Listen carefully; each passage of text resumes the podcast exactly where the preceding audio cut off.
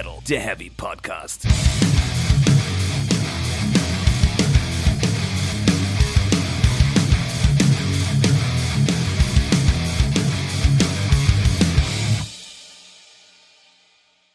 Ja, äh, hallo werte Gemeinde zu einer neuen Folge Speak Metal, der Heavy Podcast, Folge 36. Ich bin wie immer Jasper und äh, mir gegenüber sitzt wie immer. Manche sagen, ich wäre Stefan, manchmal weiß ich das nicht so genau, aber gerade ist okay. Wir gehen jetzt einfach mal von Stefan Genau. aus für die nächsten Minuten. Das tun wir. Ja, und äh, womit fangen wir an? Wir fangen damit an, ähm, dass ich ja am Sonntag, der eine oder andere mag es gesehen haben, geschrieben, äh, geschrieben habe bei Facebook, dass ich fast ein Konzert verpasst hätte, zu dem ich eigentlich wollte. Und das würde ich gerne erstmal als erstes mal auflösen, was da überhaupt los war. Und ich möchte kurz vorher einwerfen, ganz ehrlich, mir ist es noch nie passiert, dass ich ein Konzert vergessen habe. Mir eigentlich auch nicht, aber das war eine längere Kette von Dingen, die da passiert ist. Die du uns gleich erläutern wirst. Ich bin gespannt. Ja, äh, es war folgendermaßen, dass meine Freundin vor einiger Zeit meinte, oh, guck mal, hier Asp spielen in Hamburg in der großen Freiheit. Und ich war so, ja, pff, können wir mal wieder hin, so, dann haben wir es ein bisschen aus den Augen verloren. Und dann war es irgendwann ausverkauft und dann habe ich es auch wieder vergessen. Und dann meinte sie, aber sie besorgt jetzt vielleicht irgendwie eine Gästeliste oder so. Und gesagt, ja, okay, mal gucken. Und dann ist das wohl auch passiert. Nur war meine Freundin jetzt tatsächlich gar nicht da. Die ist äh, in Sachen Arbeit unterwegs. Und ich hatte das völlig vergessen, dass dieses Konzert im Raum stand. Wir hatten zum Beispiel auch überlegt, ob wir gemeinsam, also du und ich, äh, am Samstag nach Kopenhagen fahren, um Heilung zu sehen. Das heißt, das Wochenende, dann wären wir erst auch irgendwann spät am Sonntag wahrscheinlich wieder angekommen. Das heißt, wir hätten eh nicht nach Hamburg zu dem Konzert wahrscheinlich gekonnt. Es wäre sportlich gewesen. Auf jeden Es wäre Fall. sportlich gewesen, deswegen in meinem Kopf war für dieses Wochenende Heilung eigentlich eingeplant. Das wurde leider nichts. Naja, und dann äh, Sonntag aus heiterem Himmel klingelt mein Handy so, hallo, wo treffen wir uns nachher? Von einer Freundin von meiner Freundin. und ich so, hä? Stellt sich heraus, die stand auch auf der Gästeliste. Ähm, Hat er das mit deiner Freundin besprochen? Aber Genau. Ah, ja, Ja, ja, genau. Und dann äh, komplette Tagesplanung umgeschmissen. Musste ich dem Hund dann auch erklären, warum dann die Gassi-Runde zum Beispiel verlegt werden musste. War schwierige Diskussion. Ja. Aber dann bin ich tatsächlich nach Hamburg gefahren mit äh, Ziel große Freiheit. Es war auch so, dass es ein sehr spezielles Asp-Konzert war, was ich bis dahin auch gar nicht auf dem Zettel hatte. Ich hatte Was? zwar mal zwischendurch auf dem Zettel, dass es dieses Konzert gibt, aber halt just another Asp-Konzert. Aber wir hatten uns doch darüber unterhalten. Also, also Ja, aber so richtig präsent war mir das nicht. Wahnsinn. Okay. Es war mir wirklich irgendwo im Hintergrund wusste ich ja, irgendwann ist dieses Konzert in Hamburg so, aber ich sah mich da nicht und hatte mich noch nicht wirklich damit beschäftigt. Das muss ich, also kurz hier eine Presse, aber ganz ehrlich, das ist auch, das muss man auch sagen, das ist echt, wenn man so Gästeliste hat, da passiert es vielleicht sogar schon eher, als wenn man sich Karten gekauft hat, die Genau, am Kühlschrank oder sonst wo hängen. Genau, das ist das Ding. Und normalerweise wäre es jetzt auch so, hätte meine Freundin das irgendwie, da hätten wir die Karten erstmal hier hängen und dann hätten wir es noch im Kalender eingetragen, so. Aber da sie zum Beispiel ja weggefallen ist, steht auch nur im Kalender, dass sie nicht da ist. und Ja. so eine Kalenderspalte hat für jeden Tag ja auch nur begrenzt Platz. Ist so, da muss ich sagen, weg oder Asp. Oder, Ja. mm, und ja. klar, wenn ich mir irgendwie ein Festivalticket für 200 Euro kaufe und das ein Jahr lang angucke, dann vergesse ich dieses Konzert nicht. Wenn ich aber irgendwie drei Wochen vorher oder so noch nicht mal selbst und auch nicht in CC irgendwie über irgendeine E-Mail auf dieser Liste lande, ne? also ich meistens, Luxusprobleme. ja, meistens organisiere ich ja auch Tickets und ich bestelle sie oder äh, kümmere mich um andere Wege. Aber in dem Fall war ich halt einfach nur, eigentlich nur Anhängsel für dieses Konzert. eigentlich. ja. Und dann war ich da halt Main uneigentlich. Ja, Main Act. Wahrscheinlich war ich Main Act. Ja, das ist die Vorgeschichte zum Konzert. Das Konzert an sich war äh, sehr interessant. Ich bin sehr froh, dass ich dann hingegangen bin, dass ich daran erinnert wurde. Ist auch so ein paar Stunden später hätte die Erinnerung auch nicht mehr so viel gebracht. Nee, das wäre schlecht gewesen. Ja. Äh, es wurde nämlich aufgeführt das komplette Doppelalbum Zaubererbruder, der äh, Krabbert-Lieder-Zyklus. Der zehnjähriges Jubiläum auch feiert, meines Wissens nach. der ja? zehnjähriges Jubiläum feiert und der wurde nochmal Special Extended, wie der Herr der Ringe-Fan sagen würde. Das heißt, es gab ähm, einige neue Songs und eine reine Erzählung, die weiß ich, ich glaube, die sollte einfach nur eine Erzählung sein. Nicht, ich glaube nicht, dass da irgendwie Zeit fehlt, einen Song draus zu machen, sondern das hat einfach als Erzählung sehr gut funktioniert, Ja. die die Geschichte weiter abgerundet haben. Ähm, die Band wurde auch aufgestockt. Das waren dieses Mal acht Personen. Das heißt, man hatte dann da die typischen äh, Folkrock-Instrumente drin. Du hattest eine Drehleier, eine Geige, einen Dudelsack. Äh, eine Sängerin als Ergänzung war dabei, die gleichzeitig auch die Drehleier gespielt hat. Ähm, was kann man noch zum Konzert sagen? Ja, das Publikum war wie immer sehr angenehm bei der Band. Es war Mhm. aber noch angenehmer als sonst. Es jetzt nicht böse verstehen, aber bei solchen Konzerten von der Band sind auch mal relativ viele Freaks.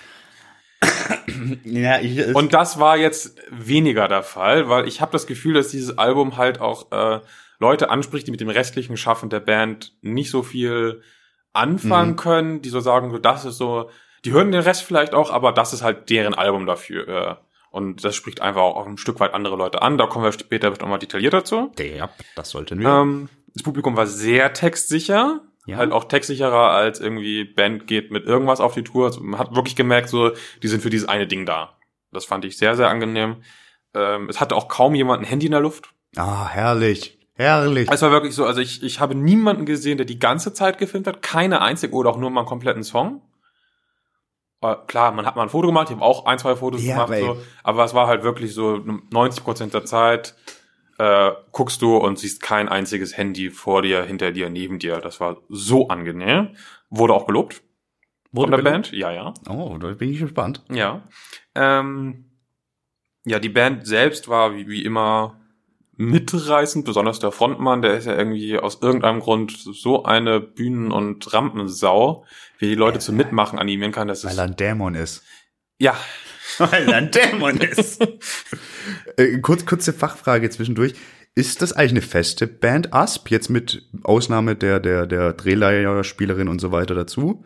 Oder Ähm, wie ist das Projekt? Weißt ja, du es das? ist, es ist tatsächlich ja eigentlich, äh, Mr. Er. Asp, Alexander Spreng, ist Genau. ja ähm, Ah, ist nicht, Asp. ist der Band, ist der Band Namensgeber, der Hauptsongwriter, der, der Sänger, der arrangiert das alles. Ähm, es gibt aber ähm, Leute, die sehr lange schon dabei sind. Mhm. Ähm, ganz lange war zum Beispiel eine Gitarrist Matze dabei, der ist inzwischen leider nicht mehr dabei. Aber auch der Bassist, Michi oder irgendwie so? Nee, der hat auch so einen seltsamen äh, Spitzennamen, auf den ich gerade nicht komme. Der war, ist zum Beispiel auch schon seit Ewigkeiten dabei, vielleicht sogar seit Anfang, das weiß ich nicht. Ähm, dann haben sie seit, ich glaube, jetzt mittlerweile auch schon fünf Jahren oder so den Lutz als Nachfolger von Matze, als festen Gitarristen und so. Den Drummer, da bin ich mir gar nicht so sicher, aber es ist schon nicht so, dass das eine One-Man-Show ist Es ist eine Band. rudert sich andere Leute, sondern Okay. die verstehen sich schon als Band. Aber klar, er ist halt der Chef, der denkt sich den ganzen Quatsch aus. Ähm, und der Rest zieht halt mit und bringt sich auch ein, aber es ist definitiv sein Projekt. Ja, da kann man sagen. Kurz auch zur Erklärung, ich kenne die Band, ich kenne auch besagtes Album, bin aber nicht so ganz deep drin und da Jasper hier First-Hand-Erfahrung hat, äh, ist er gerade äh, mehr federführend und ich stelle die doofen Fragen. Äh, So doof sind die gar nicht. Äh, ich kann auch noch an der Stelle sagen, dass ich bis zu diesem Konzert eine sehr grundlose Abneigung gegenüber besagtem Lutz hatte. Ich weiß gar nicht warum. Ich glaube, weil ich den alten Gitarristen so mochte. Ja, gut. Und ich fand, Lutz guckte immer so ziemlich grimmig. Es hat sich jetzt total gegeben. Die haben da so viel Spaß miteinander gemacht. Äh, nebenbei, die hatten so viel Freude daran. Das hat sich komplett gegeben.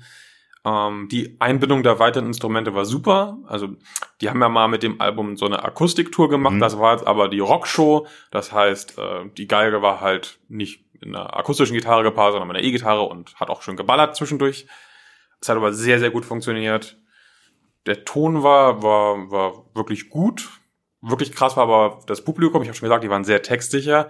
Und ich habe tatsächlich einen Tinnitus vom Publikum bekommen, weil die so laut waren. Äh, unfassbar. Ja, ist geil. Also wie oft auch einfach ähm, die Band einfach nichts machen konnte, weil du vor lauter Applaus einfach nichts mehr gehört hast. Ja? Ja, es war echt gigantisch. Wow.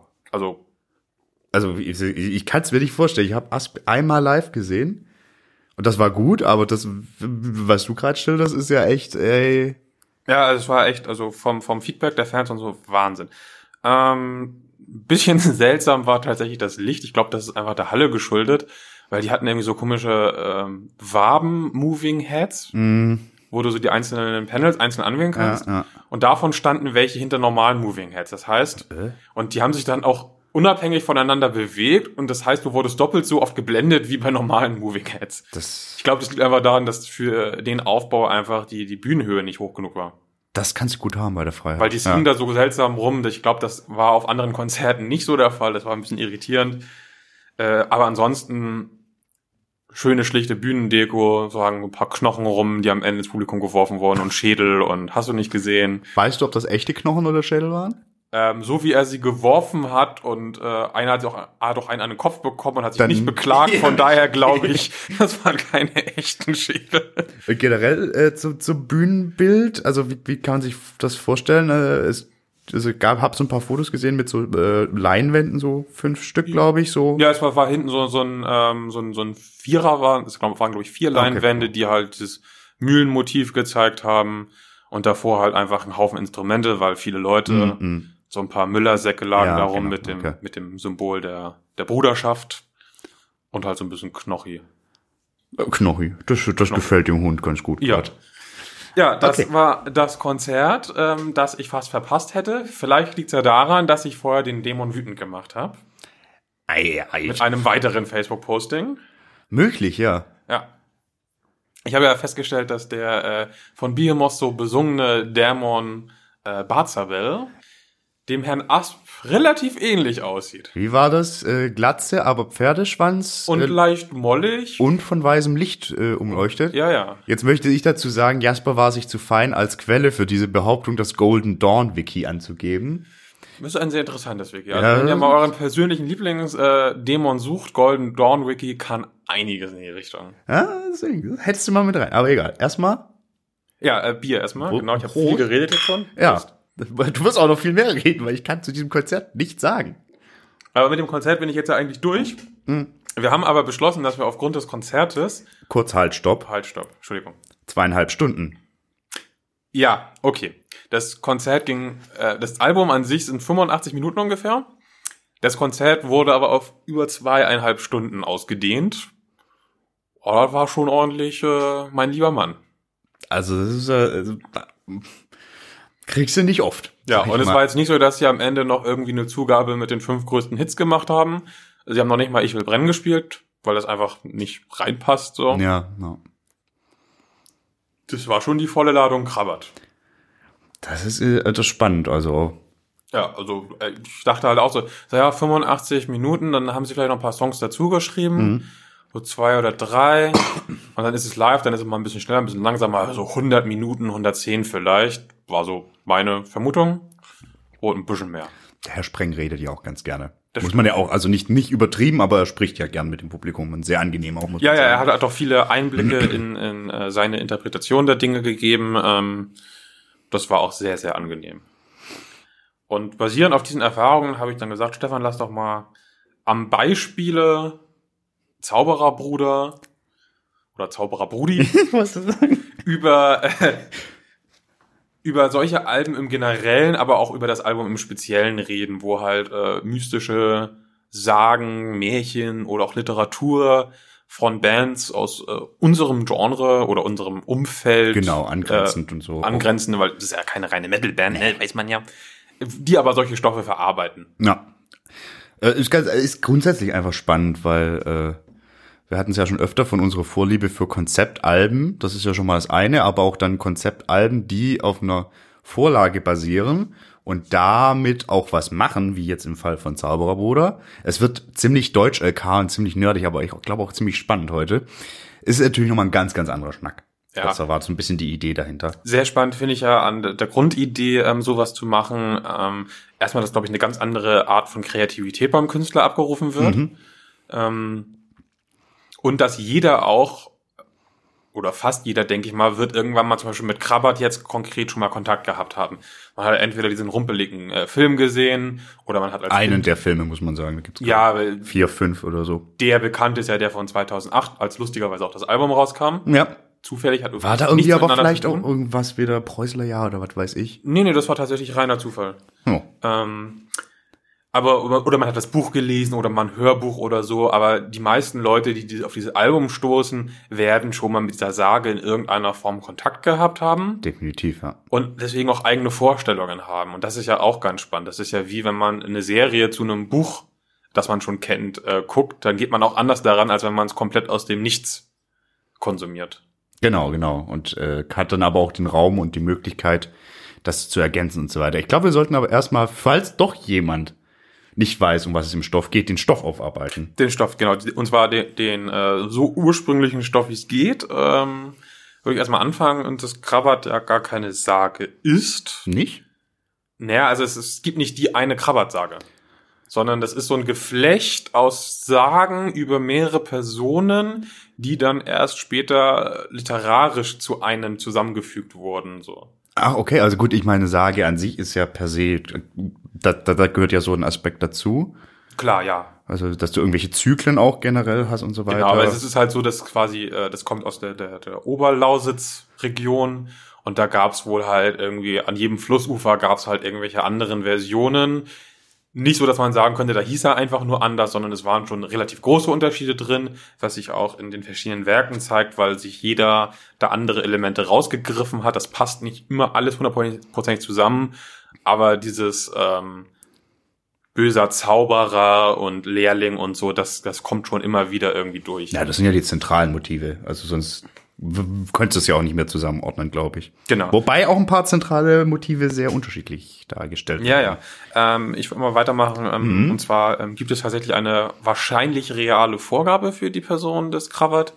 Das war ein, ein alter Rittmeister, der äh, Johann Schadowit, würde ich jetzt mal sagen, der, ähm, nachdem er äh, als Rittmeister dem König von Sachsen und dem Heiligen Römischen Reich und so diente, äh, unter anderem in den Türkenkriegen offenbar, wurde der äh, reich beschenkt und ähm, gesagt, hier äh, bekommst du hier so ein Lehen, setz dich da mal zur Ruhe, bekommst noch irgendwie so ein bisschen schöne Rente jeden, jeden Monat. Und ähm, der stand so ein bisschen im Verdacht, ein Zauberer zu sein, soll ein paar Sachen gemacht haben, irgendwie einen Kirchenturm umgebogen und hast du nicht gesehen. Ähm, und dessen Name wurde dann wohl tatsächlich auch als Vorlage irgendwie für Krabbert genommen, weil man das irgendwie seltsam hinbiegen kann. Und Krabbert ist eigentlich auch ein Name, der überhaupt nicht in diese Region reinpasst. Ja, also so wie ich das gehört hatte, äh, äh, kam das wohl aus, äh, von dem Ursprung des Herrn her, äh, dass der irgendwie der Kroat genannt wurde, weil er irgendwie aus dem Ost, also weiter Osten kam und, und, und Kroat, Kravat, das passiert ja schnell. Das hatte ich jetzt so gelesen. Ja, ir- irgendwie so war, war diese war diese Namenswanderung genau, Ja. weil es war ja auch oft so, dass du halt dein Teil deines Namens war ja auch, wo du herkommst Genau. und so hat sich das irgendwie dann anscheinend ähm, vor allem nach seinem Tod dann in diese Richtung entwickelt und für dieses Zaubergerücht hat halt geholfen, dass der halt aus dem Nichts für die Leute mehr oder weniger aufgetaucht ist und hatte viel Geld und sprach ein bisschen seltsam, weil kam nicht aus der Ecke. War aber auch ein guter Typ, oder? Der war doch, also, so was ich gelesen hatte, äh, eigentlich ein angenehmer Mensch, um sich zu haben. Ja, scheint wohl tatsächlich so gewesen zu sein. Da taucht nämlich auch auf dieses Motiv irgendwie, dass er irgendwie ganz oft irgendwie mit mächtigen Leuten gespeist hat und Freund war und so, ähm, was auch in der, der, den Krabbert-Erzählungen immer wieder auftaucht. Aber so richtig eindeutig ist die Quellenlage wohl, was das historisch angeht, nicht. Ist ja auch ein bisschen her, das war ja so 1600 rum. Ich dachte sogar noch früher, aber ja, 1600 kommt hin. ja. Also es ist, äh, Es ist, auch nicht, Zeit. es ist auch nicht ganz eindeutig. Ähm, ähm, ja, über die Jahre kam, wie gesagt, ähm, je nachdem, wie der irgendwie diese Sage erzählt hat oder diese Sagen erzählt hat, neue Elemente hinzu. Es gibt zum Beispiel eine Bearbeitung von äh, 1896. Da gab's ähm, erstmalig die Schwarze Mühle in Schwarzkolm und Mhm. vorher war es irgendwie eine schwarze Schule in Leipzig. Da hat man es also näher rangeholt an sich selbst so ein Stück weit. und auch irgendwie den Kontext natürlich ein bisschen verändert. Genau. Ne? Also von, von der Schule hinein in, in was sehr handwerkliches und sehr bodenständiges wie eine Mühle, so, muss man ja auch mal sagen. Ja, wobei die, die Müller ja auch schon immer einen sehr speziellen Ruf hatten, weil sie ja eine starke Machtposition tatsächlich Mhm. hatten. Ne? Der, der Müller hat ja durchaus Macht gehabt, weil jeder Bauer musste zu diesem Müller, um seine Sachen malen zu lassen ähm, damals. Und es durfte ja auch nicht äh, privat Mühlen betrieben werden. Wer so Genau. eine private Handmühle hatte, der konnte auch schon mal dann irgendwie am Stock landen oder so. Oder sogar umgebracht werden in manchen Zeiten. Ähm, Das war ja tatsächlich ein schweres Verbrechen, weil Ja. das Mühlenrecht hat halt ja die, die Regierung vergeben. Das ist Wahnsinn. Ja. Ähm, diese Mühle gibt es inzwischen übrigens als Touristenattraktion. Die Ja, das wurde gebaut. gesehen, ja, finde ja. ich ganz witzig. Ähm, wird auch relativ gut besucht tatsächlich. Es waren jetzt irgendwie über 30.000 Leute im Jahr. Das ist ja schon ist nicht wenig. Muss natürlich auch sagen, so, äh, es ist eine wahnsinnig schöne Gegend da. Ja, Also es ist ja so Richtung Hoyerswerda und so weiter. Sehr, sehr weit im Osten der Bundesrepublik Deutschland also. Aber sonst ist da ja nicht so viel. Deswegen naheliegend, aber auch sehr schön, finde ich, das dann so aufrecht zu erhalten. Ja, das wird da total gelebt. Das wird da von der ganzen Gemeinde, äh, wird das unterstützt, das Projekt. Also da gehen jetzt auch keine, da ist kein großer Investor hinter, sondern da gibt's dann halt Vereine und so, die das fördern und gibt's Krabbert, Wanderwege und hast du nicht gesehen. Ähm, die, die, das Team vom Film hat zum Beispiel die Einrichtung der, der Filmmühle, ähm, diesem Mühlennachbau geschenkt, Ja, weil das da super reinpasst und so. Also das ist ähm, total schön, wie die verschiedenen Sachen ineinander greifen, ohne dass da irgendwie sich irgendjemand angreift und sagt, so, ja, Krabbert, das ist aber meine Geschichte. Es gibt zum Beispiel auch, ähm, habe ich gelesen, ähm, wei- weiß zum Beispiel auch die Familie von dem, äh, von dem Preußler über die Vertonung und ähm, ist damit happy, dass es das gibt und so. Das ist alles ganz schön. Ah, Und ähm, es gibt auch noch weitere äh, Sachen, die ich gefunden habe ähm, zur Sage. Und zwar habe ich Übereinstimmungen so ein bisschen gesehen mit äh, anderen Werken. Gebrüder Grimm zum Beispiel teilweise. Ähm, es gibt auch im deutschen Märchenbuch von Ludwig Bechstein gibt es einen Text, der sehr nah an einem der Songtexte tatsächlich dran ist von Asp. mhm. Welch, welcher wäre das? Äh, Verwandlungen. Aha, okay, okay.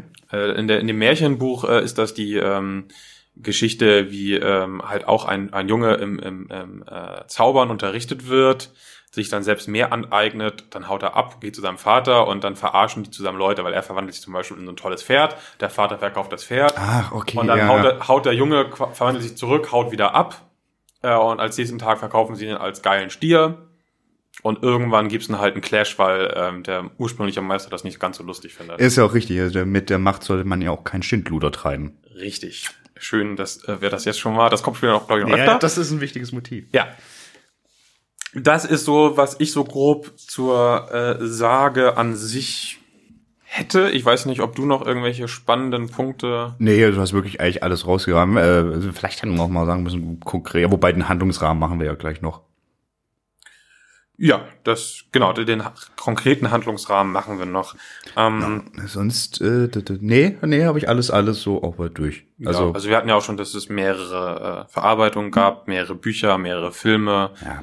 Aber der Preußler an sich ist dann natürlich äh, das Ding. So, ich glaube, das war auch. Zumindest bei uns in Deutschland, ja, auf jeden Fall. Ja, ja, genau. Also sind natürlich äh, dem, was ich sehe. war auch, glaube ich, das als ich habe, ich habe auch nur vor dem Zauberer vor dem Album äh, wirklich nur, glaube ich, einmal irgendwann in Kindheit, früher Jugend das Werk von Preußler gelesen und dann keine Berührung mehr gehabt. Also nicht in der Schule oder sowas. Das, In der Schule hatte ich es tatsächlich auch nicht, aber meine Eltern äh, hatten das im Regal stehen in einer äh, sehr schönen Version tatsächlich und das habe ich schon öfter mal gelesen. Ähm, ich bin ja dankenswerterweise jemand, der Inhalte von Büchern, also konkrete Inhalte relativ schnell vergisst, deswegen kann ich sie relativ oft wieder konsumieren. Das ist, äh, Bücher sind für mich durchaus mehrmals konsumierbar. Ähm, ja, wollen wir dann zum von der Sage an sich zum speziellen Album überwechseln? yes, please. Okay, da würde ich auch erstmal die, die, Rahmendaten. Ich sabbel so viel, wenn du. Nee, du musst sabbeln, auch aus dem Grund, äh, das muss man jetzt auch kurz mal um Vorwurf, einen Voreinwurf zur Band an sich zu machen. Äh, äh, die sind nicht bei Spotify. das heißt, ich konnte mir das Album nicht so richtig äh, nochmal zu Gemüte führen, in voller, in vollem Umfang und vor allen Dingen in der richtigen Reihenfolge. Ich habe äh, zwar Material bekommen, das war aber eine Live-CD von Zaubererbrüdern und bla geht das weiter was eben eine, sehr schöne, wie ich finde, äh, Akustiktournee war, von, ich glaube, 2009 wahrscheinlich dann, 2009, 2010. War glaube ich 2009, ja, da haben sie das Material zusammen mit dem Besten aus dem äh, vorherigen Schwarzes Schmetterling-Zyklus äh, unter anderem in Kirchen dargeboten. Genau. Mit komplett Akustik. Da habe ich auch äh, die DVD von, das ist unfassbar gut. Das ist wirklich, also ich habe nur, nur, nur das mir angehört so und das war sehr, sehr angenehm. Ich muss, glaube ich, auch sagen, ich hätte generell den Krabat, das ist auch so ein Akustikding für mich eigentlich. Das hätte ich, glaube ich, lieber so wahrgenommen Ja, als in der rockigen. Aber es war, auch zum Beispiel auf dem Konzert war es wirklich sehr akustisch, äh, also mit diesen ganzen Folk-Elementen sehr gut So wie es eingelegt ist. Zum Album an sich. Genau. Wir sagten schon, es erschien vor zehn Jahren. Das war jetzt auch die zehn Jahre Jubiläumstour.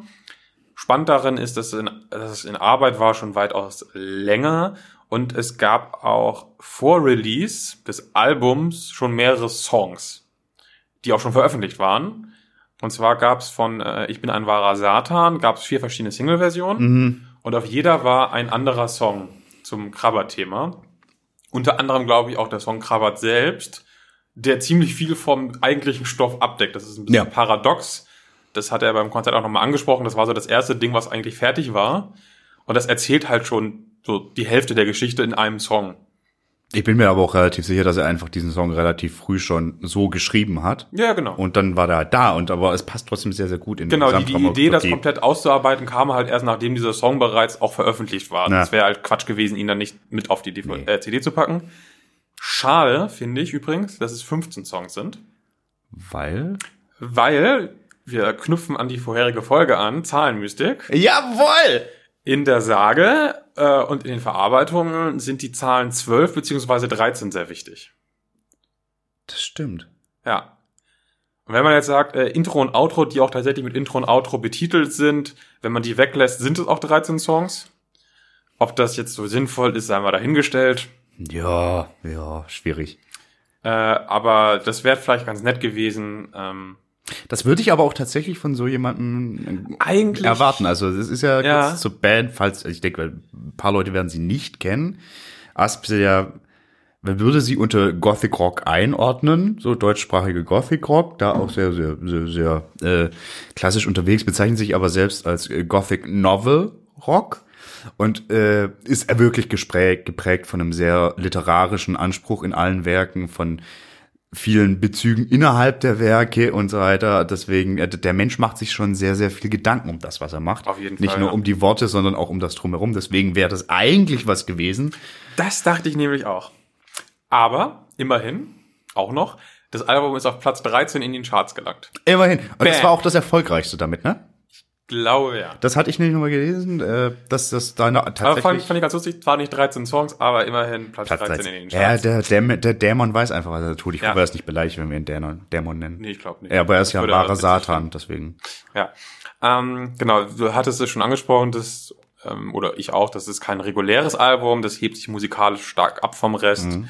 Ähm, es ist teilweise sehr reduziert, dann hat man zum Beispiel äh, direkt im, im, am Anfang hat man zum Beispiel nur die Stimme und ein, ich, es ist kein richtiger Dudelsack. Wie heißen die Dudelsäcke, wo man nicht reinpustet? Ist das, ist das eine Schall? Nee, eine Schalmeie ist sowas Trötiges, ne? So. Ne, Ja, ja, egal. Also so ein Ein, ein, Seltsames- ein, ein Gerät. Blasinstrument aus dem Mittelalter. Ähm, hast du da nur, du hast die erwähnten äh, Folkinstrumente wie die Drehleier drin, die Geige. Ähm, das Elektrogewitter, das die Band oft hat, ist sehr reduziert. Ja. Es ist, gibt durchaus die Elemente, aber es ist reduziert, aber es ist trotzdem sehr herrlich düster und böse immer noch. Wie die Vorlage halt eigentlich auch streng genommen. Genau. Und ähm, es sind die klassischen Elemente der Band auch trotzdem drin, die Verwandlungen und die Liebe. Das sind ja so die großen beiden Motive, die die Band Ja. eigentlich immer wieder Ja. bedient. Du Und das ist so voll krass in dem drin. Stoff drin. Ja, total, total. Du bist so krass drin, das ist nicht so schön irgendwie. Ja. Deswegen, es ist Jasper, es ist, Jasper ist heute Main Act. Ja, ähm, genau, dann hatten wir auch schon angesprochen, das basiert zum Teil direkt auf äh, Ottfried äh, Preußler und Genau. dem bekannten Buch, ähm, geht aber noch darüber hinaus. Ähm, er fand zum Beispiel, dass einige äh, Elemente im Verlauf der Geschichte viel zu kurz kommen. Genau. Ähm, es gibt auch noch eine Interpretation von Juri äh, Bressan. Ich nennen, Also- wir, nennen wir ihn Juri. Juri, Juri ist Der okay. hat mehrere Bücher tatsächlich auch äh, verfasst oder auch eins hat er auch nur übersetzt, glaube ich eigentlich. So bei dem hat er sich auch noch mal ähm, bedient. Er hat aber auch eigene ähm, Sachen reingebracht und Sachen wie den Zaubererwettkampf von Bechstein äh, in der, äh, hatte ich ja auch schon angesprochen. Ja. Ähm, das sind so die, die Rahmendaten zum Album. Und dann können wir jetzt in einer halben Stunde dahin gehen, wo wir norma- normalerweise bei Alben nach fünf Minuten sind, nämlich zum eigentlichen, Zum Album. zum Album. Ja, äh, Ja. Intro lassen wir außen vor, weil es ist ein Intro, lassen wir, ich würde auch gar nicht, glaube ich, gar nicht Song für Song Nee. gehen, sondern Handlung. Handlung für Handlung. Weil, ich sagte ja auch schon, der, der Song Krabbert, der kommt gleich als zweiter richtiger Song. Der nimmt halt schon so, der fasst viel zu viel zusammen eigentlich. Aber zuvor kommt äh, äh, das Stück Betteljunge, Bettlerjunge. Battlejunge, das Battlejunge. Intro, genau, ja. Äh, Das ist ja nicht das Intro. Das ist das Intro. Ach, stimmt. Okay, Das ist das Intro und das äh, ja, ja. äh, erzählt dann erstmal den Rahmen. Also das spielt nach einem Krieg. Wahrscheinlich war es der 30-jährige oder der große nordische Krieg. Das ist relativ Das egal, aber irgendwo dann spielt es. Ja. Ähm, Die Figur des Krabat wird eingeführt als, als äh, hatte was mit diesem Krieg zu tun? nee. Nee, Er ne? ist ein, Aber- er ist ein Junge, er, er bettelt. Er ist von zu Hause weg, ist ein Geflüchteter, Ja. muss man sagen, und muss um sein Brot betteln. Ja, vielleicht ist er auch ein Weise, das wird aber nicht gesagt, aber es ist Ist davon auszugehen, weil es gibt keinen Bezug zu seiner Familie. Genau, also in einer Version der, der Sage ähm, ist er äh, kein Weise, da hat er, wird er zum Beispiel zu einem Stiefvater gesch geschickt und der schickt ihn in die Lehre. In der anderen gibt es seine Mutter, aber in der Version, die, die, die Asp erzählt, ähm, kommt keine Familie von ihm direkt vor. Genau. Ähm, was man hier schon hat, ist ähm, Kritik an den hohen, hohen Herren Mhm. und an der Kirche. Der, er, der da bettelt als, als, als junger Mensch und die, die sich sehr, sehr gut gehen lassen. Ja. Und ja, Ja, verständliches Motiv. Genau, er sagt ja zum Beispiel, äh, die Predigt von der Kanzel, sie stillt mir den Magen nicht. Ja. Ne, nur leere Worte bringen ihm halt nichts und äh, die, die mächtigen Herren, die dürfen halt schlemmen und er muss um Almosen flehen. Und dann ruft ihn eine Stimme. Eine mysteriöse Stimme ruft ihn direkt zu der Mühle eigentlich, ne? Genau, ja. Und sagt so, äh, komm, komm mal ran hier auf den Meter. Und äh, bietet ihm quasi damit, also er folgt diesem Ruf dann auch gar nicht mal so widerwillig, Ja, was er ja gerne hasst in solchen Geschichten, das irgendwie, das er nicht, aber geht da erstmal hin und sieht dann eben diese große schwarze Mühle. genau. Dann kommen wir zu dem Song, ähm, denn ich bin der Meister, Na. wo er ähm, erfährt, was es mit dieser Mühle auf sich hat, in die er da aufgenommen wird. Er wird ein, ein, Mühle, ein Müllersjunge ähm, und während die tagsüber Mehl machen, malen. Getreide mahlen, nee, ma ma Mehl mahlen sie nicht, sondern Nee, das machen Getreide, Getreide zu um- Mehl. Ja, oh. Ich, deswegen war ich auch kurz am Hängen. ja, ja. Ähm, genau, und nachts äh, lernen sie die dunklen Künste von dem Meister aus äh, dem schwarzen Buch mit weißer Schrift, dem Koraktor. Was übrigens, ich dachte immer, das wäre so eine Eigenbezeichnung, die Preußler quasi dafür gefunden hätte, aber das ist tatsächlich ein Sammelbegriff für so, So, so Zauberbücher. so Folianten-Zeugs Genau, mit ja. Zauberspruch drin. Genau. Habe ich auch im Regal stellen, so ein Ding. Kannst du nachher mal ein paar Sprüche lernen. Oh ja. Ausgezeichnet. Aber es ist, äh, es ist auf jeden Fall schwarze Magie. Das ist, Es ist schwarze Magie, das wird von Anfang an äh, relativ deutlich, ähm, dass er die schwarzen Künste lehrt. Und sie geben sich zum Beispiel auch nicht die rechte Hand, sondern die linke. Ähm, und so wird er offiziell zwar ein Müllersjunge, aber inoffiziell ein Zauberlehrling. Und ähm, man bekommt da auch schon mit, dass er, ähm, wie er immer wiederholt, äh, denn ich bin der Meister und du bist nichts als ein Knecht. Er hat so richtig das Sagen und hält die an der kurzen Leine und sie haben eigentlich keine Chance, ihn irgendwie gefährlich zu werden. Was natürlich bei dunkler Magie eine naheliegende Idee wäre, dass man irgendwann sagt, jetzt bin ich aber mein Meister und du bist mal gar absolut. nichts. Ja, das ist, äh, ja, ja, zur Interpretation kommen wir ja nachher nochmal. Genau. No. So, äh, denn er ist der Meister. Und da, da, in dem Song geht's aber auch ein bisschen, also da geht die Figur des Meisters an sich wird eingeführt und sehr, also sehr mächtig inszeniert, wie sie eben auch ist. Mhm. Und ähm, wollte ich denn jetzt eigentlich sagen? Ich habe gerade voll den Faden verloren. Machen wir weiter. Machen wir weiter. Äh, ja, also wir haben jetzt tatsächlich eher zusammen die Teufelsmühle und den, den, denn ich bin der Meister zusammen besprochen, aber Ja, es das- geht auch ineinander über. Das ist so, das ist ja das äh, Schöne an dem Album. Das greift so alles ein bisschen. Genau. Äh, als nächstes kommt dann der, der erste äh, Fluchtversuch, denn äh, Krabbert merkt, was noch in dieser Mühle passiert. Denn äh, die Mühle fordert ein ähm, Tribut. Mhm. Der Meister lebt ewig, solange jedes Jahr ein, Ein Müllersjunge für ihn Von den Löffel geht. abgibt und ein bisschen zermahlen wird vom Mühlwerk. Mhm. Ähm, und da hat er nicht so richtig viel Bock drauf und deswegen Versteh sagt ich er, hau ich jetzt mal ab.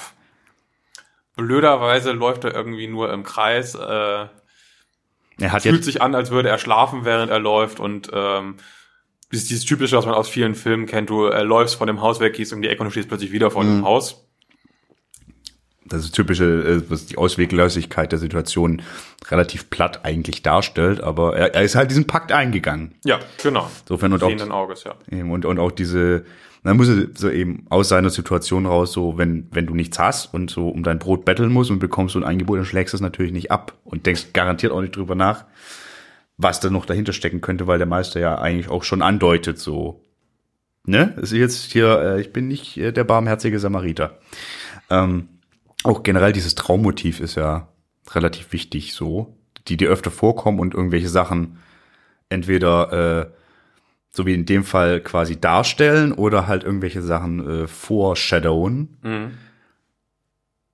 Zum Beispiel, ich weiß jetzt nicht, wie das in dem Album verwurschtelt ist, vielleicht mal jetzt einen Sprung, aber die, die, der Herr Gevatter, heißt er der Herr Gevatter?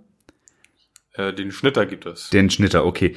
Äh, in, in, in der Sage, beziehungsweise irgendwo heißt er der Herr Gevatter. Ich glaube, es ist in Preu bei Preußler ist es der Herr Ach so, bei Gevatter. dem bist du jetzt, ja, ähm, der äh, jedes Jahr einmal kommt und äh, den Toten, der kommt in den, in der, ähm, in der Musik, meine ich, gar nicht vor. Genau, das ist nicht der Punkt, aber es ist nicht eine eigentlich super wichtige Gestalt, weil der in den Sagen und auch bei Preußler eigentlich der ist, der dem Meister selbst die Macht gibt, die der Meister inne hat. Genau, und der eigentlich den Meister gern, ganz gerne auch mitnehmen würde, weil er sagt, hier, deine Zeit ist aber mal gekommen, dann sagt er, nee, nee, nee, nimm mal hier den Jungen. Genau, also irgendwie haben die da auch schon so, da hat sich der Meister was Schlaues einfallen lassen. Ja, das ist auch äh, ja eine der der Punkte, wo, warum man sagt, so das ist so der der slawische Faust so ein bisschen. Genau. Ähm, dieser Deal mit dem Teufel, den sowohl der Meister macht als auch später der Krabbert ein Stück weit. Ähm, Und noch kurz, es ist nicht ganz klar zu unterscheiden, ob es jetzt der Teufel ist oder der Tod selbst. Diese, diese Figur, ja, mal zu sagen, aber ziemlich übler, übler Zeitgenosse. So oder so. ja, ja, ja. Ähm, genau, ähm, der, der nächste große Punkt wäre eigentlich, dass ähm, der Herr Krabbert sich äh, verliebt in die Kantorka. Kantorka. Kantorka, ähm, eine junge Dame, die, die über seine Situation Bescheid weiß und äh, sie sagt, die würde ihn immer erkennen und ihr Herz erkennt sie und ähm, Da wird's halt auch auf musikalischer Ebene ziemlich cheesy. Muss man einfach sagen. definitiv, das Mein wurde auch, Herz erkennt dich immer. ja, aber das ist ja ist ja aber auch inhaltlich relevant, Total. weil es äh, in der in der Sage ähm, und in den verschiedenen Bearbeitungen gibt es immer wieder Szenen, wo ähm, Angehörige oder Liebende müssen halt einen verwandelten Mühlenjungen erkennen, obwohl er verwandelt ist. Ähm, und da deswegen ist dieses Mein Herz erkennt dich immer ja total wichtig, dass Ja. man sagt, so ja, da sitzen jetzt irgendwie zwölf Raben. Sie werden gerne in Raben verwandelt, wenn sie was lernen, und äh, aber ich weiß trotzdem, wer ist jetzt meiner. Ja. Ähm, genau, und der Meister darf natürlich nichts von ihrer Liebe wissen, weil das wäre ganz schön doof. Das äh, ist auch immer schlecht. Auch ein beliebtes Motiv, äh, die Liebe, die im Verbot, äh, Verborgenen bleiben muss. Genau. Äh, in der Zeit ist es auch so, dass ähm, der Herr Kravat äh, auf eigene Faust Sachen lernt, die er nicht lernen sollte. Mhm. Ne? Das heißt, er schleicht sich heimlich zum Charakter und macht Extrastunden und hat noch seine Liebelei und das findet der Meister gar nicht so lustig. Und dann kommen wir jetzt nämlich zu diesem Zauberer-Duell, was äh, ich ja schon erwähnte durch das deutsche Märchenbuch ähm, Verwandlungen 1 bis 3. Das ist so der härteste Song eigentlich ähm, auf dem auf dem Album. Äh, in Phasen. Das ist natürlich auch der wandlungsreichste. Ja, genau, aber es äh, erzählt von einem Magier-Duell, der, der, der, der, Ma, äh, der Meister ähm, sagt ihm auf dem Kopf zu, ey, ich weiß, was du machst, so. Und dann gibt's richtig auf die Fresse. ja, äh, don't, don't mess with me. Und ähm, wie es halt so sein muss, der Krabbert, der verliert das Ding. Ja, also er hat zwar viel, viel gelernt und viel nachgeholt und auch Wissen sich angeeignet, von dem der Meister nicht wollte, dass er es hat, aber es reicht natürlich nicht, um gegen so jemanden zu bestehen. Genau, und äh, am Ende ist er nicht nur besiegt, sondern er wird nochmal extra in den Staub getreten, denn der Meister tötet oder lässt töten, das ist nicht ganz klar, ähm, seine Geliebte. Die Kantorka. Genau. Und das ist doch auch einer der ersten großen Unterschiede zum, zur Vorlage. Das ist der, genau, also eigentlich berichtet es da schon, weil äh, bei Preußler ist es halt so, dass ähm, da kommt es zu diesem besagten Test, ähm, dass halt ähm, sie, ihn, ihn erkennen erkennen, soll in ja. Rabengestalt und das schafft sie und deswegen verliert der Meister dann Die, den Pakt. Also Den- den- die, den die, Pakt. Die, die Macht über, über, über, Rabat. über alle und äh, Ja. der Meister äh, stirbt relativ unspektakulär äh, und die Mühle zerfällt und alle sind happy. Da gibt es eine totale Abkürzung. Ja, also, Und das ist auch die Stelle, wo ähm, Asp gesagt hat, so, ey, das ist irgendwie aber viel zu kurz. Hm. Äh, wir machen das mal ein bisschen dramatischer. wenn, wenn schon, denn schon, ey. Wir bringen die Dame um und damit ist erst die erste CD von Zweien dann zu Ende. Mit äh, diesem harten Cut, so, hups, äh, in der Heldenreise ist das ja nach dem ersten Fluchtversuch, ist das der zweite Tiefpunkt äh, Genau. in der klassischen Heldenreise, ne? Aber da, da, da wird ja ein bisschen, bisschen mitgespielt, in dem Fall. Ja, definitiv. Also kommen wir jetzt auch zu dem Punkt, an dem das Album etwas abweicht. Also nicht ab, etwas abweicht, sondern eigentlich eigene Es- Wege es geht. geht. Es geht auf komplett eigene Wege, die aber auch, also zumindest von Preußler geht er komplett weg, von anderen Sachen so halbwegs. Ähm, das sind auch Bereiche, wo er tatsächlich live nochmal weitere Songs jetzt dargeboten hat, die es auf dem Album nicht gibt, um Mhm. das weiter anzufüttern, weil es ihm immer noch zu, zu dürr war. Okay, also da, ich glaube, da wäre es jetzt am einfachsten, wenn du jetzt aber kurz einen Rundown machst, was dann mit dem neu dazugewonnenen, also wie die Geschichte jetzt abläuft. Ich kann mir das gerade so gar nicht vorstellen. Es ist eigentlich nur ein bisschen weiter äh, auserzählt, was er macht, ähm, nachdem er äh, sich verabschiedet, weil er, er nimmt, unternimmt einen neuen äh, Fluchtversuch. Das ist der Anfang von CD2, dass er sich verabschiedet von seinen, von seinen Freunden ähm, und sagt so, ey, ich bin unterlegen, aber ich versuche jetzt nochmal zu fliehen. Ich nehme den Korrektor mit, das Zauberbuch. Ähm, und ja, ihr müsst jetzt irgendwie, weiterhin wird jedes Jahr einer sterben. ist halt so, sorry, aber ich bin dann mal weg Ja. weil er sich auch sicher ist, so dass er nicht mehr lange zu leben hätte. Und unternimmt er noch einen Fluchtversuch, äh, kündigt an, dass er zum Militär gehen will. Und das macht er dann auch. Ähm, wir hatten das ja vorhin, dass diese äh, Vorlage für die Figur, dieser äh, Rittmeister hat zum Beispiel in den sogenannten Türkenkriegen gekämpft. Und das wird hier auch angedeutet. Es wird nicht explizit gesagt, ähm, dass er in der Türkei war, aber es, es gibt zum Beispiel in der Schnitter Tod werden verschiedene Blumennamen eingewoben in den Text. Und unter anderem halt auch eine türkische, ich weiß nicht, eine türkische Lilie oder sowas. Ja. Irgendwie ja, sowas. Also da wird dann angedeutet, in welchen Bereichen er unterwegs war als Soldat. Ähm, und dass er da halt äh, angefangen hat, seine Zauberkunst weiter zu verbessern, weil er den Korrektor dabei hatte. Da muss ich kurz fragen, äh, also wenn der Müller mitkriegt, dass der Korrektor weg ist, Ja, das findet, also der, also der, der kann auch den eins und eins zusammenzählen. das kann er sicherlich, aber ähm, er ist ja offenbar auch an diese Mühle gebunden ein Stück weit. Das stimmt, das kommt hinzu, das kommt hinzu. Ich glaube, der kann da einfach nicht so richtig weg, weil die Mühle ist ja auch kein normaler Ort. Nee, das, ähm, wie Krabat genauso wenig weg konnte. genau, zum, zur Besonderheit der Mühle möchte ich ganz am Ende noch Mhm. kommen. Verzeih, verzeih. Ähm, aber das ist auf jeden Fall ein Punkt, Mhm. er kann da nicht einfach hinterher, auch wenn er gerne würde. Und er denkt sich natürlich auch, der ist ja auch überheblich, der, der Meister. Das ist ja dieses Ganze, ich bin der Meister, du bist ein Knecht. Der Ja. weiß eigentlich so, ich war überlegen, ich habe ihn besiegt. Soll der Typ doch in seinem Buch rumlesen, der ist jetzt weg. Der, Aber die anderen Knaben, die kann ich noch für die nächsten 300 Jahre immer wieder in die Tasche stecken. Was soll passieren? Ja. Das ist ja so sein, klar, sein mein, Mindset vermutlich. natürlich hat Krabat ja gebrochen, seiner Meinung nach. Genau. Ähm, ähm, genau, er, er, du benutzt den Korrektor, wie gesagt, im, im Kriege, ähm, macht sich äh, Fürsten und Könige zu Freunde. Es gibt dann auch diese, ähm, er benutzt ihn auch für ganz simple Sachen, dass er halt irgendwie bequem schläft und so und wirklich, also da hast du wirklich dieses so, er benutzt Magie für wirklich profane Dinge, wo man vielleicht sagen sollte, ja, vielleicht ist das ein bisschen gefährlich, Magie für Blödsinn zu benutzen. Hochmut, Ja. ist da definitiv drin. Äh, der Zweck heiligt die Mittel ist da definitiv so ein Stück weit drin. Ähm, und er wird dann tatsächlich abermals wie das historische Vorbild irgendwann mit dem Ritterschlag geehrt und heimgeschickt. Und Heim ist dann wieder in diese Region. Ähm, ja, wie gesagt, also da, da nimmt er wirklich halt die, die Historie und flanscht die hinten an den Preußler ran. Ach, okay, okay, ja, ja, ja, stimmt. Weil es ist wirklich genau die gleiche Geschichte und ähm, auch bei dem bei dem historischen Vorbild wird halt auch so gesagt, so der hat eine eher schlechte Region bekommen, und hat daraus was gemacht und das ist auch bei Kravat so, dass er halt äh, eigentlich ein ziemlich beschissenes Land bekommt, aber durch seine Zauberkraft lebt das halt auf. Ähm, It's magic. Genau. Und irgendwann sagt er sich so, ja, jetzt könnte ich eigentlich auch mal wieder mich um meine alten Kumpels, die zwar eigentlich alle tot sind, aber ne, Wer weiß. weil wie viele Jahre vergangen sind, wird nicht gesagt. Nee. Ähm, aber er, er beschließt dann irgendwann, sich dem, dem Meister noch einmal zu stellen. Äh, er sagt, ähm, er geht ins, erstmal ins Dorf, rekrutiert die Dorfbevölkerung und ähm, geht dann mit der Dorfbevölkerung zur Mühle. Der Meister schickt seine neuen zwölf Lehrlinge los. Das hatten wir übersprungen, oder? Dass es immer zwölf sein müssen? Das hat man übersprungen, aber Ja, es müssen immer zwölf Lehrlinge sein plus den Meister, deswegen sind zwölf oder dreizehn die ja richtigen genau. Zahlen. Genau. Und immer wenn es ein Lehrling zu viel neu dazukommt, muss ein anderer sterben und der gibt dann sein Leben für den Meister. Deswegen ist immer 12 und 13 sind die Zahlen. Genau.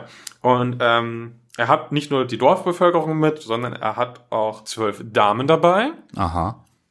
Der Meister schickt seine zwölf Hunde los.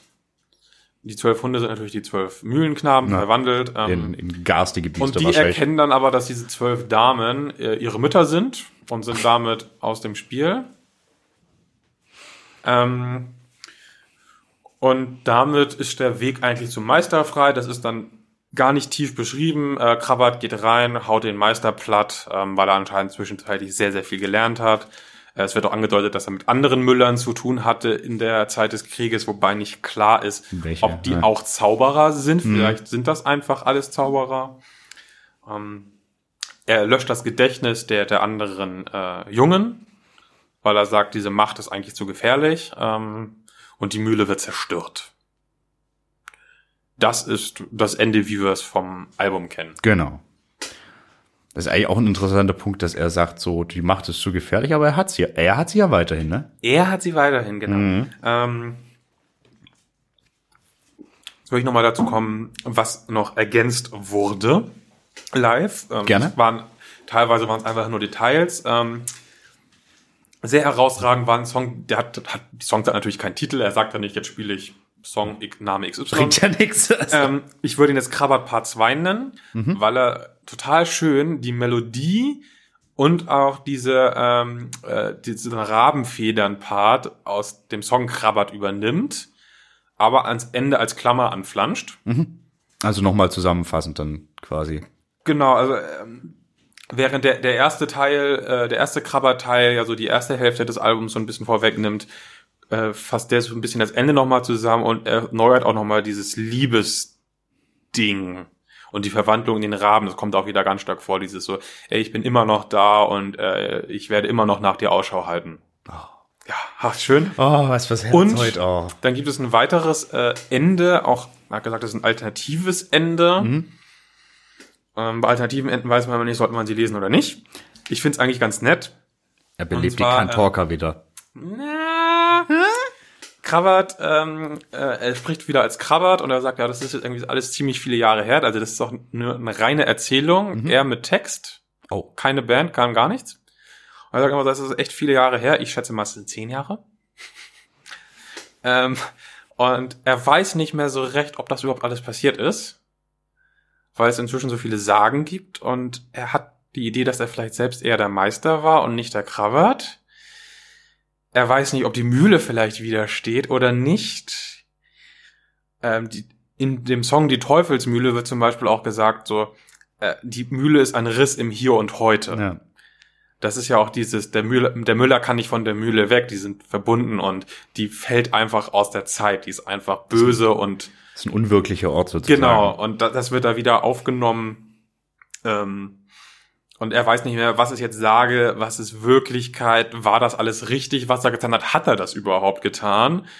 Ähm, ja, wie gesagt, und es, er hat halt wirklich so ein bisschen so auch die Sorge, so, ah, vielleicht bin ich der Müller eigentlich und hab auch gar nicht so coole Sachen gemacht. Das ist halt eigentlich auch total naheliegend. Fände ich so die Lesart.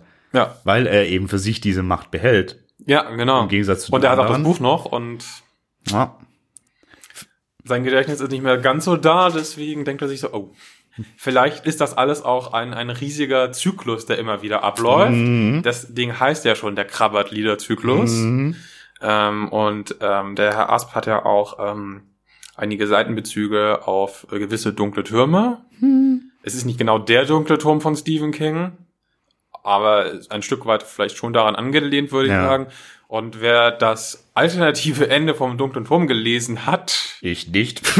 du nicht, ähm, will ich jetzt auch nicht spoilern, aber es gibt Parallelen. Zyklen äh, sind, Ah, sind ah, so ein okay. Ding. es, es war schon immer ein Thing. Das ist Ja. auch irgendwie, dass Figuren, äh, die, die da sind und eine Funktion innehaben, dass immer einer da sein muss, so wie so ein Meister vielleicht immer da sein aber, müsste. Aber halt wirklich die Idee, so ähm, Kravat hat sich eigentlich selbst umgebracht und wird später selbst wieder anfangen, so eine Mühle aufzumachen. Und dann kommt ein junger Kravat als sein Schüler und ja, ja, ja, bisschen wie eine Folge Star Trek. besser. Wesentlich besser, sorry. Da kann man jetzt drüber streiten. Ja. Ich mag die Zeitreisefolgen von Star Trek immer sehr, sehr gerne. Ähm, ja, aber das ist die, die Interpretation der Sage, wie sie Asp vornimmt. Und da kann man natürlich auch eine Menge nochmal reinlesen. Oder rauslesen. Das ist, Ja. das ist ja schwierig. So, Willst du mal wieder irgendwas erzählen? Ja, ich will was erzählen, dass das Ganze ja, äh, deswegen ist es ja auch so ganz gerne äh, Stoff, äh, Stoff äh, äh, im, im Deutschunterricht. Äh, das ist natürlich äh, das, was da in der Mühle passiert, so total gut darstellt, was Totalitarismus ist. Ja, also So eine- die Mühle ist eine totale Metapher auf so ein autoritäres System. Und dieses ähm, Motiv der, der malenden Mühle gibt es ja in Bezug auf Religion, in Bezug auf Justiz, auf Staaten und so. Das ist ja Eben. ein bekanntes Motiv. Genau, und auch das, äh, diese, diese, ähm, in, äh, ich sag mal, Un Un Unwegsamkeit, so in der du dich dann äh, befindest, so Ja. wie, wie Krabbert, der im, wie im Traum immer zwar rennt, aber immer im selben Land, das ist ja alles auch, auch wie so ein Hund macht Dinge. Sachen, äh, wie so wie eben dieses, was auch irgendwie, was weiß ich, Kafka oder sowas im Prozess darstellt. Ja, irgendwie so, so definitiv. total absurde Systeme. Und das finde ich irgendwie auch ganz schön, weil Asp ja generell äh, zwar sehr, sehr fantastisch, also in der Fantastik sich so bewegt, aber das irgendwie auch immer sehr schön in reale Bezüge oder beziehungsweise in weitere Bezüge setzt. Deswegen glaube ich, hat er auch diesen Stoff mit ausgewählt, weil das eben ein sehr gutes Beispiel dafür ist, auch wie schwierig es ist, so rauszukommen. Genau, das ist auch wieder das, was wir in der letzten äh, Folge 35 hatten. Dieses Self-Empowerment ist ja total drin. Diese, das System, in dem Fall die Mühle, versucht dich klein zu halten und ähm, der Müller sagt ja auch ganz klar so, du äh, bekommst halt nur so die B-Ware Zauberersprüche von mir. No, weil ich kann ja Ähm, nicht, also weil, weil sonst wirst du mir Genau, gefährlich. also wir, so. wir sind zwar alle Zauberer und Gleiche unter Gleichen, aber ich bin nochmal der Gleichste. Das Geile ist ja auch, dass jeder, der einen Pakt eingeht, äh, verliert. Also Ja. weil, weil früher oder später stirbt er auf jeden Fall. So Genau, nach ja. dem System. Ja, also das ist schon wirklich, wirklich sehr stark an diesen totalitären System angelehnt ähm, und kommt sehr gut durch. Und auch in der verlängerten Version von Asp. Ja, vor allen Dingen, wenn man dann äh, da nochmal diesen, diesen, dieses zyklische Element reinnimmt, wo dann auch so ein bisschen unklar ist, wie weit quasi das System, in das man sich reinbegeben hat, auf einen selbst abgefärbt hat und wie weit man sich vielleicht auch nur einredet, äh, eigentlich gar nicht von den Bösen gewesen zu sein und solche Geschichten. Ließen natürlich nochmal wahnsinnig, vielleicht geht das sogar ein bisschen zu weit, aber ich glaube, dass dem Herrn Asp kann es gar nicht zu weit gehen, wenn man von seinen Arbeiten aus weiter interpretiert, aber da, da ist so viel Spielraum, das finde ich richtig, richtig spannend. Ja, was ich auch spannend finde, ist, ähm, man hat ja oft in solchen ähm, Geschichten, da ist halt dann, der, der Held ist dann besonders stark äh, oder besonders klug oder kann besonders toll zaubern, weil er einfach ein total starkes. Talent hat. Ja. Aber hier ist es halt ganz klar äh, in den in allen Versionen dieser Saga eigentlich dieser Durst nach Wissen. Und das wird auch ganz klar mehrmals gesagt mit Sachen wie Worte sind Wissen, Wissen ist Macht, Worte sind Waffen. Also es ist ganz klar dieses so äh, er lernt einfach, er nimmt Wissen in sich auf, er geht auch in die Ferne, um neue Dinge zu erleben, um, um Sachen zu sehen, die er noch nicht gesehen hat und nicht irgendwie, oh, ich wurde, meine Frau wurde umgebracht, deswegen mache ich jetzt irgendwie in einer drei Minuten Sequenz zu harter Musik irgendwie Hanteltraining und dann bin ich der Punisher. das ist eigentlich auch ganz gut.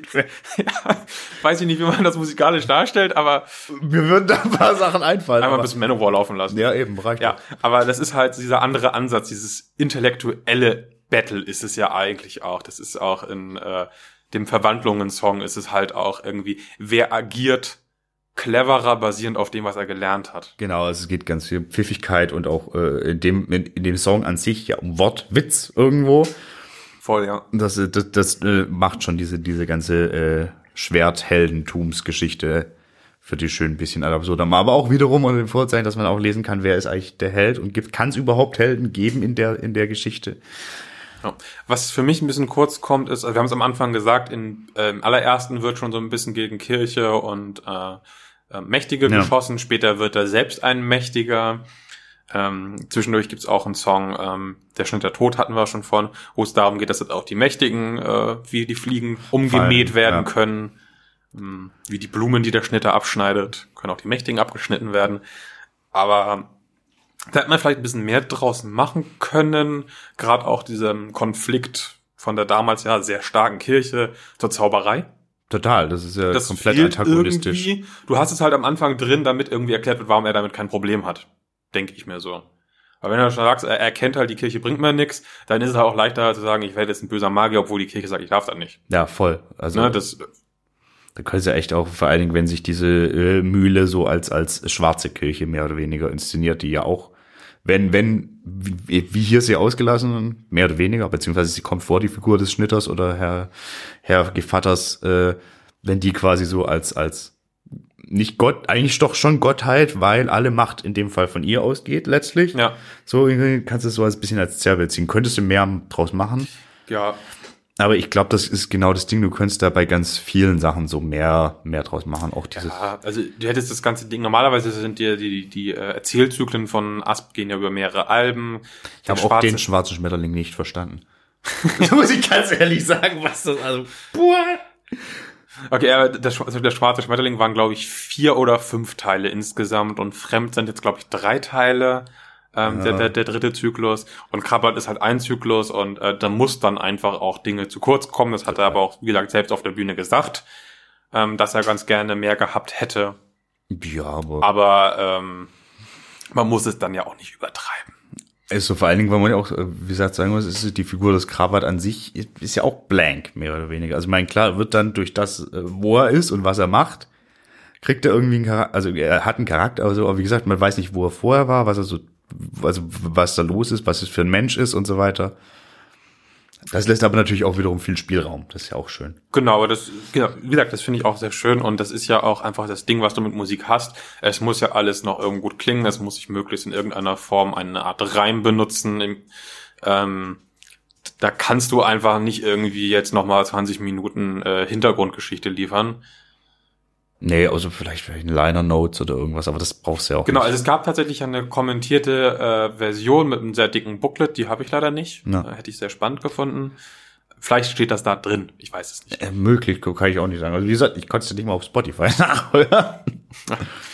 Ähm, ja, das ist so eigentlich das Wichtigste zum Album. Also Ja. wir haben noch nicht darüber geredet, wie wir es finden.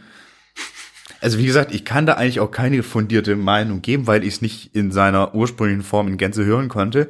Was ich generell festgestellt habe, so das kann ich auch schon mal sagen, äh, ähm, also ich habe mich bei manchen Songs schwer äh, schwer getan, weil weil es doch auch musikalisch schon ein bisschen ins Schlagerische, also ins Schlagergoth geht so so von Melodien her. Äh, sitzt, sitzt nicht mehr ganz so gut, macht in dem Fall für mich ganz gut wett, da ich einfach die Geschichte sehr gern mag und die Art, wie sie aufgearbeitet ist, aber musikalisch. Ja, ich, ich finde auch, es ist musikalisch, äh, manchmal äh, wird da die Musik der Geschichte untergeordnet, zu weit. Ja. Es hat aber auch sehr geile Ohrwürmer drin. Vorneweg hier, äh, denn ich bin der Meister zum Beispiel. Ich finde auch Krabat an sich. Krabat ist auch mit der, ja, Aber es ist auch so eine Billo-Melodie, weißt du? das stimmt, so. ja. Aber, nee. Aber da, da sind wir auch wieder bei dem Punkt so, ähm, wenn du halt als Musiker an so ein Ding rangehst, du hast eine andere Form von Kreativität und ich glaube, das hilft auch bei anderen Werken dann. Ähm, aber du musst dich ja ein Stück weit irgendwie dem Werk, das es schon gibt, anpassen. Du hast wahrscheinlich auch schon eine relativ starke Vorstellung, be- bevor du das erste Mal anfängst zu schreiben, weil ähm, er hat das in Interviews gesagt, das war so eines seiner Lieblingsbücher als Kind. Ja, das- Und dann hat er einfach schon so viel im Kopf. Dann ähm, muss das auch genauso raus. dann, dann muss es so raus, Ja, genau. Das ja. ist halt seine Version und die finde ich insgesamt äh, sehr gelungen. Ähm, Also das Stück Verwandlung an sich muss man einfach nochmal kurz, finde ich für mich persönlich hervorheben, weil es einfach wahnsinnig eben, das, da passt das mit dem Kontext von Handlung und Musik, die wahnsinnig dynamisch ist, wo viel passiert, wo, wo es so klingt wie das, was gerade passiert. ja. Hast du aber zum Beispiel auch, finde ich, bei äh, Elf und Einer relativ Stimmt, ja, stark, ja. was ja diesen, du hast diesen, diesen äh, Beschwörungsgesang-Charakter so ein bisschen damit drin, dieses, ne, du, Ja, das ist dieses Zeremonielle. genau, ja. Also ich finde, die zweite CD fällt Ab. ein gutes Stück ab. Ja. Äh, gibt zum Beispiel auch den, den, den Song Zaubererbruder, ähm, der, der auch der, der, der Albumtitel gleichzeitig ist, ähm, mit Eric Fish. Ist okay, aber der fügte halt eigentlich der Story nichts hinzu. Die wollten halt ein Duett machen, dachten, das ist ganz cool. Ähm, aber Ja. Ist halt da. ist live tatsächlich sehr schön gemacht. Ähm, Wer singt da den der anderen Part? Bassist, ähm, Okay. ich, wie heißt der Bassist? Ja, du, der Bassist von Asp ist halt der Bassist von Tossi. Tos, Tossi? Tossi, Andreas. Name. Andreas, genau. Ach, stimmt jetzt. Ja, okay. Andreas Tossi, genau. Ähm, ja, Ah, das ist eigentlich jetzt sehr viel, glaube ich, zu diesem Album äh, gewesen. Weniger musikalisch. Ja, aber ich denke, das ist jetzt auch zehn Jahre alt, so. Ich Viele haben es gehört, es ist halt äh, ein schwerer Stoff, also inhaltlich düsterer Stoff in einem Folkrock-Gewand. Ja, und so angenehm. Und da kann man einfach auch nicht irgendwie so, oh, da haben sie ein cleveres Gitarrensolo. Haben Nee. sie halt nicht. Ist Nee, halt nicht nee. drin, es geht halt um die Erzählung so. Ja. Die Musik ist da. nicht Beiwerk, die ist schon nicht unwichtig, aber nicht die aller, allererste Geige. Nee. Ach, die Geige vor allen Dingen. Nee, genau, es ist einfach, aber äh, wie gesagt, da, da, da ist einfach, und das, das kannst du auch gerne mal festhalten, so bei, wenn so ein, zumindest geht's mir so, wenn so ein Album es schafft, so einen Stoff wiederzugeben und ich dem folgen kann und das für mich schlüssig ist, ist mir dann auch sekundär, wie die Musik ausfällt. Also sie soll natürlich komplett Grütze sein, so, aber dann kann ich den Fokus auch gut woanders hinlegen. Wenn das alles nochmal ineinander greift, ist noch besser. Aber da ist, es, wie gesagt, für mich inzwischen so, da höre ich, ich als das, was ich mir anhören konnte, hat mir einfach wegen der Geschichte so gefallen. Ja. Und die Musik ist halt, ja, ist halt da. Aber, so, Ja. Jetzt kommt mehr Märchenstunde. mehr Märchenstunde. Genau, wir haben nämlich nochmal ähm, den, den Blick über den Tellerrand des Krawatts gewagt Ja. und haben mal nochmal so ein paar andere Songs, Alben, Künstler rausgesucht.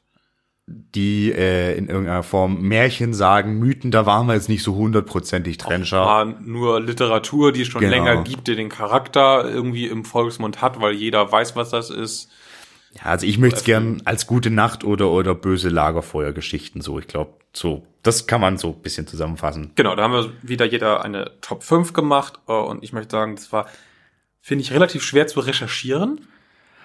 Ähm, Das also wenn man also, also so stumpf eingeben funktioniert auf keinen Fall. Nee. Er muss auch sagen, wir haben gesagt, äh, muss nicht jetzt 100% Metal Metal sein, aber schon äh, artverwandtes Rock und mindestens irgendwo Gitarren haben. Genau, ich, ich habe noch mal relativ viel äh, deswegen wieder gehört, habe auch wieder relativ viel Ich auch. verworfen. Ich habe zum Beispiel äh, das ganze Wikinger-Zeugs rausgelassen, wo man sagen könnte, ja, das ist hier äh, die Mythologie ähm, und ähm, die, die Edda heißt, ist das, ne? Genau, ja. Ähm, das erfüllt schon irgendwie so die Form einer Sage. Das sind auch verschiedene Sagen, die da subsumiert sind. Und, äh, An und für sich ist es okay, ich habe es für mich rausgelassen. Ich habe auch manche Sachen erst jetzt richtig geschnallt. oh, das ist cool, das ist gut. Ähm, die hatte ich nicht so wirklich auf dem, auf dem Schirm. Und ich glaube, ich habe eine ganz gute Top 5. Und ich würde vielleicht anfangen, weil mein Platz 5 ist ganz stumpf. Der Zaubererbruder. ja, okay. Äh, Kannst du ein bisschen was zu, zu spul um eine Stunde zurück. nee, äh, ist vollkommen legitim, Und, weil na, und zwar insbesondere in der Version äh, von Zaubererbrüdern. Das ist belagte, besagte Live-Version aus besagter äh, Aufnahme aus besagter Kirche. Da sind auch noch andere sehr grandiose Asp-Songs äh, einge, äh, eingesch, eingedingst, gemischt. Ähm, das finde ich ist so das, das eigentlich das schönste Gesamtwerk tatsächlich. Ähm, und deswegen muss es einfach in einer Top-Liste nochmal auftauchen. Ja, das ist so der Top 5. Und vielleicht auch nur 5, weil es jetzt ähm, das, weil wir schon so viel darüber geredet haben. Ja, das ist okay.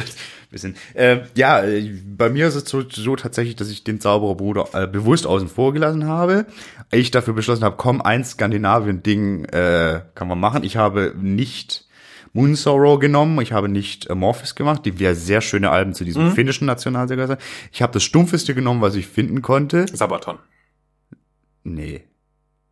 Amon Amarth, da nicht den stumpfesten Song, äh, Tattered Bernard, äh, Also Amon Amarth ist doch weniger stumpf als Sabaton. Ja, musikalisch, aber sowas Mythen, nordische Ja, ja. Mythologie, Ethologie. So, generell Twilight of the Thunder God mein Lieblingsalbum, wahrscheinlich der Titelsong und neben den Guardians of Asgard der Hit. Okay. Aber Tattered Banners and Bloody Flags ist für mich so die Vertonung von Ragnarök. So, so hat es zu klingen, bums aus, fertig. Deswegen, damit haben wir aber auch für meinen Teil Skandinavien abgefrühstückt. Sehr gut. Stellvertretend für die anderen, denen wir mal eine Folge widmen müssen. Ja. Äh, ich gehe in die deutsche äh, Geschichte, die deutsche Mystik, Ich bin gespannt. äh, zum Rattenfänger von Hameln. Schön. Äh, und zwar der Rattenfänger von In Extremo. Das ist ein verdammter Ohrwurm. Das ist so ein schlimmer Ohrwurm. Ja, folgt so halt dem Stoff. Ne? Einer der wenigen, ja genau, der, folgt total dem Stoff ähm, und man möchte ihm dann auch dann hinterherlaufen, wenn er diesen Song spielt, der, dem Micha. Ähm, das ist einer der wenigen In Extremo Songs, äh, die ich wirklich jederzeit einschmeißen könnte. Da hatte ich einen anderen und hatte irgendwie gehofft, dass der irgendwas mit Sagen, Mythen zu tun hat, hat er aber nicht.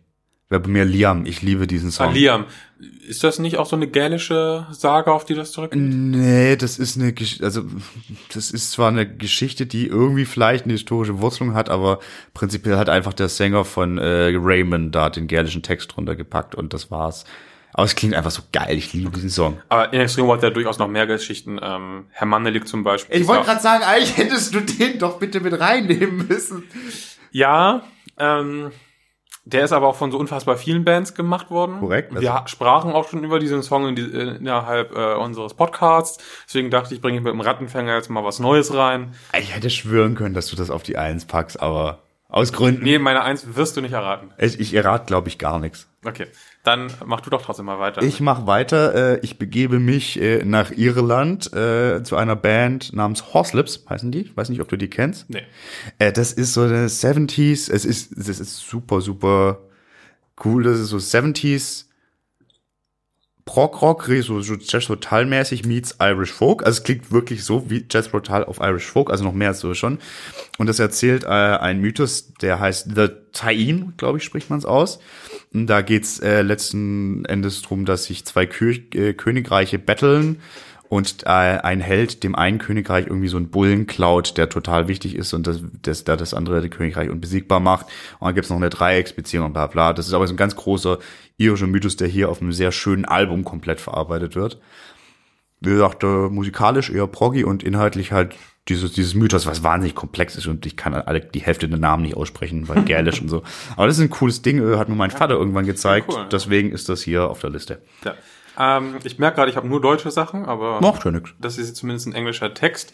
Ähm, ich sagte vorhin schon im Büro, dass ich Peter Pan mit reinnehme, weil ich fragte, ob das okay ist, weil das ist ja eigentlich keine, keine Sage so, aber dann haben wir die Begrifflichkeit ein bisschen erweitert. Wobei Hast du jetzt eine Idee, wer es sein könnte und welcher Song? Ich, ich muss sagen, ich, ir- irgendwo im Hinterkopf weiß ich, wer was zu Peter Pan gemacht hat, aber ich stehe voll auf Blind Guardian Ja? mit Fly. Ja? Ja. Da wird relativ eindeutig, also es fällt auch das Wort Neverland zum Beispiel mal und es wird diese Adresse, wie man das, äh, wie man das Land findet, wird tatsächlich in den Lyrex komplett gesagt. Dieses Ja. hier, da und dann rechts und bla. Boah, ich das ist da komplett Kopf. drin. Und ähm, Fand Peter Pan aber auch schon immer scheiße. ja, aber da bringt Peter Pan offenkundig einer Dame das Fliegen bei. Ah, Und das Ganze hat ähm, das Fliegen beibringen, ähm, das kann man ja auch ganz anders auffassen. Also es hat, wie meinst du? also man kann da in äh, viele Zeilen eine sehr sexuelle Aufladung reinlesen, meiner äh, Meinung nach. okay, also Blind Guardian ist ja mit für mich die unsexieste Band überhaupt. Ich muss mir das nochmal antun. Aber, ja, aber die, die, die naheliegende Version ist wirklich Peter Pan, da gibt's eigentlich nichts dran zu rütteln. Ähm, Peter Pan, wir hatten es vorhin, kommt auch noch an anderer Stelle immer mal wieder vor.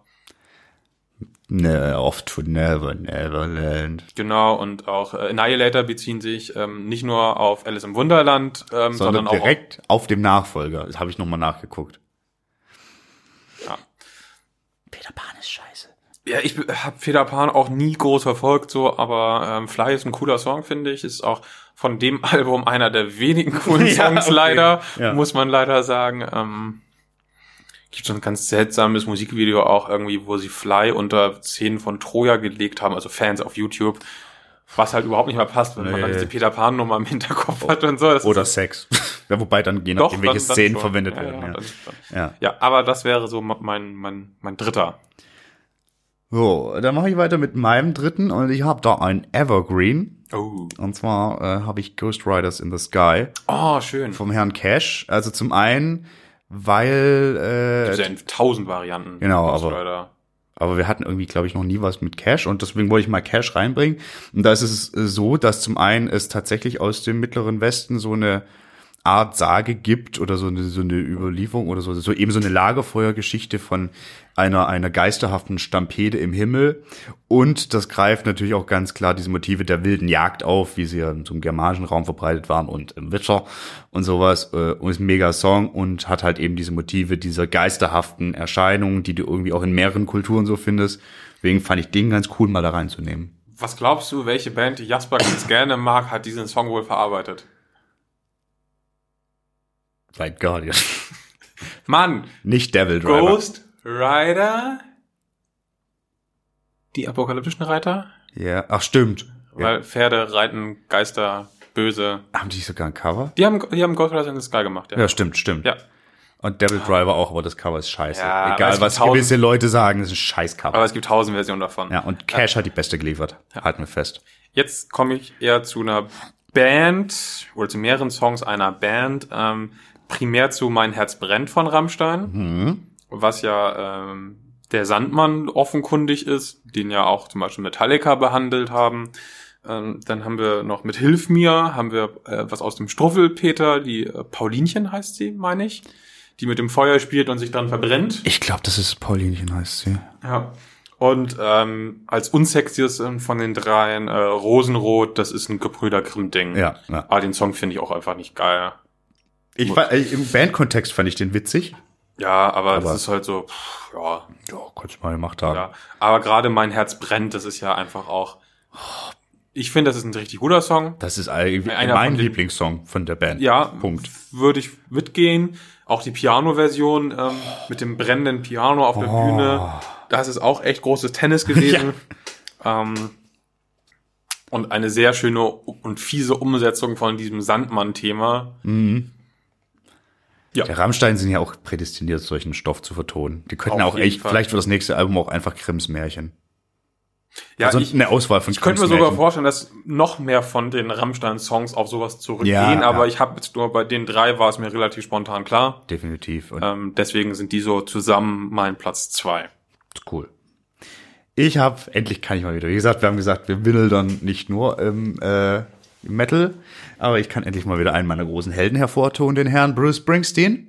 Und zwar mit einem Song, der äh, fast schon ein bisschen Metal ist. Äh, der heißt A Night with the Jersey Devil.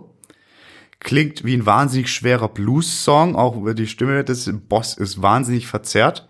Hat er irgendwie, ich glaube 2009 als als äh, Gratis-Download zu Halloween veröffentlicht. Und in dem Song verarbeitet er, er als Jersey born and raised und so, äh, eine Sage, die auf das, boah, ich weiß nicht wann zurückgeht, aber wir haben wieder die Zahl 13 vor. Es gibt nicht das, die Sage, dass eine Mutter einen 13. Sohn gebar, irgendwo da in den Sümpfen und äh, sagte, boah, das wird bestimmt ein Teufel und so war es dann auch. Und der Jersey Devil war geboren und hat sein äh, Unwesen getrieben. Ähm, und das ist so eine der bekanntesten amerikanischen Sagengestalten, weil die irgendwie auch so in Popkultur wie Akte X und Supernatural gibt's Folgen, die sich mit diesem Viech auseinandersetzen und diesen höchst seltsamen und ziemlich anderen Song vom Boss. Ich wollte sagen, spielen die bei Supernatural in der Folge auch den Song im Auto? Wahrscheinlich, ne? Das ist so ein Supernatural-Ding, das müsste eigentlich passieren. Äh, ich glaube, die Folge kam tatsächlich, bevor die, der Song veröffentlicht wurde. Okay. Also der Song, Dann wie guckt der Boss heimlich Supernatural. Der Boss kommt halt aus New Jersey und kennt daher diese Sage dort. Aber es würde super gut reinpassen, definitiv. Ja. Haben sie vielleicht in einem späteren, äh, ich kann mir sehr gut vorstellen, dass sie diesen Song irgendwann mal dann verwenden. Weiß ich nicht. Aber es würde Das ist, passen. das ist so ein Ding, das ist doch ein Ding von der Serie, so. Voll, voll. Es würde passen. Ich, mir wäre es nicht aufgefallen. Ich habe eigentlich alle, alle Folgen dieser Staffel, dieser Serie gesehen. Nun gut, Platz zwei. Das war dein Platz zwei. Mein Platz zwei. Dein Platz mein eins. Platz eins. Ähm, ein über 15 Minuten langer Song. Ich weiß nicht, ob du ihn kennst. Und Pan spielt die Flöte. Und Pan spielt die Flöte. Ja. Von äh, Nocte Obducta. Also Nocte Obducta kenne ich. Ja. Äh, der Song, äh, es geht nicht um Peter Pan, sondern, Sondern es geht um den- den, den griechischen Hirtengott Pan. Ähm, wir bewegen uns also in der griechischen äh, Mythologie. Wir haben auch den, den hier Fluss äh, Lethe zum Beispiel, oder wie man ihn ausspricht. Wahrscheinlich. So. Ähm, Was war der, welcher Fluss war das nochmal? Lethe ist halt auch irgendein Schicksalsfluss oder so. Ja, also meine, Das es ist halt nicht der Hades. griechische Mythologie halt, ne? Ja, es ist definitiv nicht der Hades. Das hat nochmal eine andere Bewandtnis damit. Genau, also wie gesagt, der Song ist überall lang. Ähm, da hat die Band ja einen gewissen Hang zu. Ich erinnere mal an At Atme zum Beispiel, was auch ein, finde ich, ziemlich grandioser Song von denen ist. Ähm, auch Pan ist sehr lang, ist überkomplex, der strotzt nur so von Widersprüchen. Also fast jede Zeile ist ein Widerspruch in sich. Weil dann irgendwie ähm, das kalte Wasser der Lethe lebhaft wie Blut und Blut ist ja eigentlich warm und so. Sollte es sein. Das, so, das beißt dich die ganze Zeit total bewusst und baut irgendwie falsche Fährten auf und ist alles drin und Freude und Schmerz und Leben und Tod. Und am Ende hast du einfach nur den Pan, der einfach nur da sitzt und sagt, äh, fuck it, so, ähm, das Leben dreht sich weiter und ich spiele jetzt meine Flöte. die Panflöte ist ja auch nach ihm benannt. Ja, ja, genau. Ähm, Und nicht nach, also das hat nichts mit irgendwelchen peruanischen nee, Musikern zu tun. Genau. Äh, ich weiß nicht, inwiefern da ähm, auch wichtig ist, dass Pan ja ähm, von der von der christlichen ähm, Glaubensgemeinschaft von einem eigentlich guten Hirtengott zu einem Monster gemacht Ja. wurde. Ähm, und er einfach jetzt in dem Song sagt, fuck it, äh, ist mir egal. Macht ihr mal, ich spiele meine Flöte, dass ihm das eigentlich Wirklich völlig wurscht ist. Ich glaube, Ja. das könnte man durchaus auch noch mit dem Song in Verbindung bringen. Ähm, aber das ist schon echt ein äh, komplexe Lyrik, sag ich mal. Also Ja. der wird wieder richtig aus den Vollen geschöpft.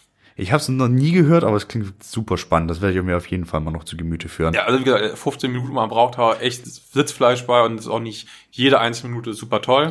Boah, das, das über 50 Minuten zu schaffen ist auch. Äh, Äh, Ist auch echt schwierig, aber ähm, ich, kennst du Atme, den anderen großen ich Song, ich hab's finde mal versucht. So. Ja, und der hat ja so, macht der, läuft ja so viele verschiedene Phasen durch dieser Song. Ja. Von so ganz, von so Naturgeräuschen über Geschrei dann bis zu ganz langsamem, äh, aufbauendem Drums und so. Und Pan ist ein bisschen direkter, aber ich glaube, aber trotzdem passiert da echt viel drin. ich glaube, die textliche Ebene finde ich da wahnsinnig spannend. Das klingt echt. ja, äh, die cool, Lyrics sind echt, darstellt. äh, da kann man äh, eine Menge zu raus und reinlesen. Uiuiui. Das werde ich, das werde ich noch tun.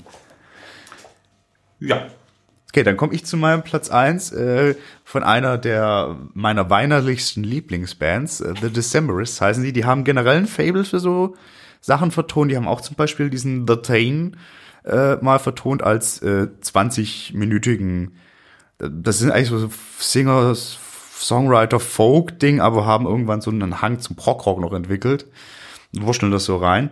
Aber mein Lieblingssong von denen ist eine Vertonung einer äh, japanischen Sage.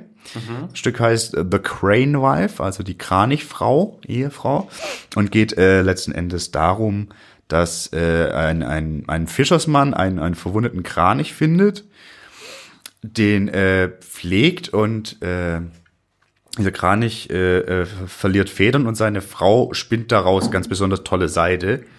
Und wie es halt so ist, der Mann wird gierig, die Frau muss immer mehr Seide spinnen und irgendwann kommt er des Nachts so in ihr Zimmer und sieht da äh, einen Kranich sitzen. Also er heiratet noch kurz eine Frau, die er dann, so muss man dazu sagen, kennenlernt, kommt dann in deren Zimmer und sieht dann eben einen Kranich da sitzen, der sich die Federn ausrupft und merkt dann, oh scheiße, ich habe meine Frau ausgebeutet und er haut dann ab und äh, ne, sehr traurig, geht, Gier ist scheiße. Ist so, die haben das lustigerweise, es sind aufgeteilt in drei Stücke, äh, drei, Okay. drei Parts.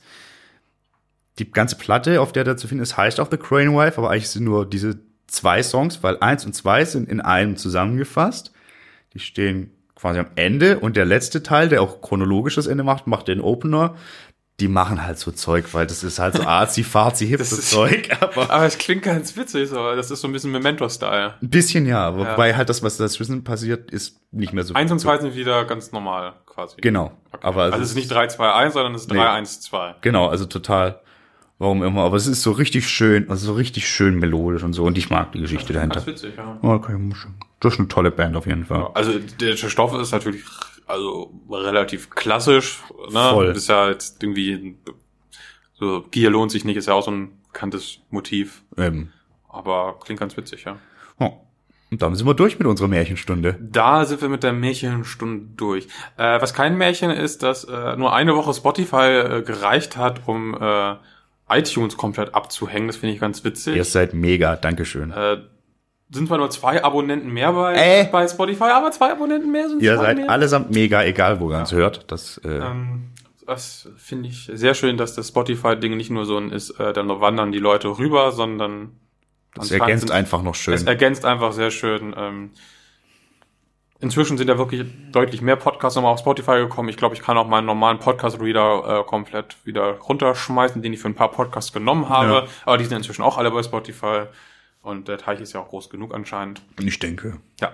Äh, wir freuen uns über jeden, der abonniert. Wir freuen uns über jeden, der uns irgendwo eine Bewertung gibt. Das geht zum Beispiel bei Facebook oder bei iTunes. Ihr müsst uns nicht bei iTunes abonnieren, aber eine Bewertung wäre ganz nett. Können wir weiterhin gut gebrauchen, aber wir freuen uns auch, wenn wir Mails kriegen an ahoy at speak-metal.de. Wir können alles von individuellen Musikvorschlägen bis eure Vorschläge entgegennehmen, was wir denn noch so machen könnten. Vielen Dank für alle, an alle, die uns da noch was geschickt hatten. Ja, wir haben ein paar interessante Vorschläge zu Gästen bekommen, zu äh, Themen, die Genau. man bearbeiten könnte. Ähm, Gleiches gilt auch ähm, für Facebook. Da kommt da auch immer relativ viel Feedback, sei es per privater Nachricht oder per Kommentar.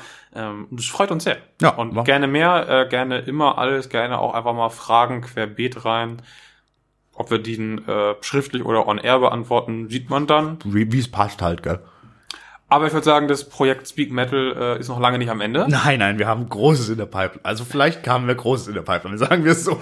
Aber- Vorsichtig. Aber die Folge für diese Woche ist auf jeden Fall am Ende. Eske, mir hat's wahnsinnig Spaß gemacht. Also, du, ich weiß, du musstest dieses Mal mehr ran, aber, aber also du warst echt gut im Stoff und hast mir echt, ich habe viel gelernt und hatte viel Spaß dabei. Wir haben tatsächlich relativ wenig über Musik an sich geredet, Wie gesagt, das wäre aber auch. ähm, ich bin gespannt, wie das die Leute finden, dass wir jetzt einfach wirklich mal mehr auf die inhaltliche Ebene gegangen sind, was wir oft sind, gucken uns die Lyrics nicht so genau an.